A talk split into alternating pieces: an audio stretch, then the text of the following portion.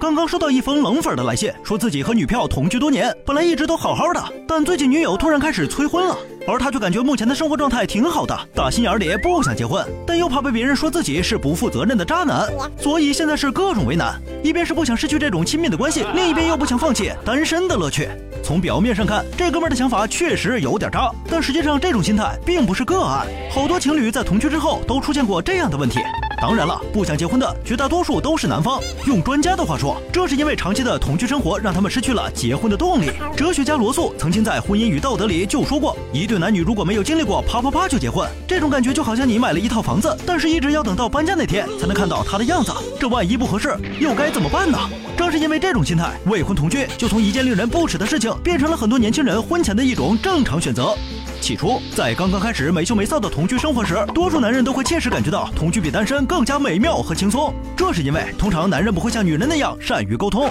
他们往往需要独自承担着很多的压力，所以男人大多数都有一种与生俱来的孤独感。这绝对不是装逼，而是由于他们所扮演的社会角色决定的。而有女人陪伴的同居生活，就会让男人放松自己，并逐渐消除孤独感。如果这种生活方式持续的时间没有长到让他可以理所当然的享用，他就会有留住这种生活方式的愿望，以避免让自己又回到那种充满孤独和焦虑的单身生活。这时结婚就是水到渠成的事情了。但是如果同居的时间太长了，结果就会不一样。因为两个原本独立的人生活在一起后，除了便利，也会伴随着不少矛盾和麻烦。这个时候，男人结婚的动力就会减弱。举个例子，如果是在结婚之后才发现两个人一起生活会有一些不愉快，男人一般会积极的想办法去解决问题。但如果是没有婚姻约束的同居情况，男人有可能就会下意识的想到，实在不行就换一个吧。